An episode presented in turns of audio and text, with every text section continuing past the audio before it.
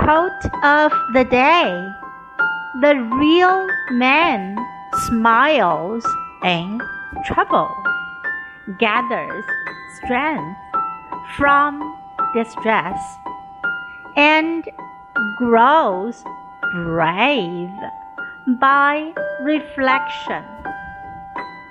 By Thomas Paine. 真正的人在困境中微笑， 在苦难中凝聚力量，在反思中变得勇敢。The real man smiles in trouble, gathers strength from distress, and grows brave by reflection. Word of the day distress, distress.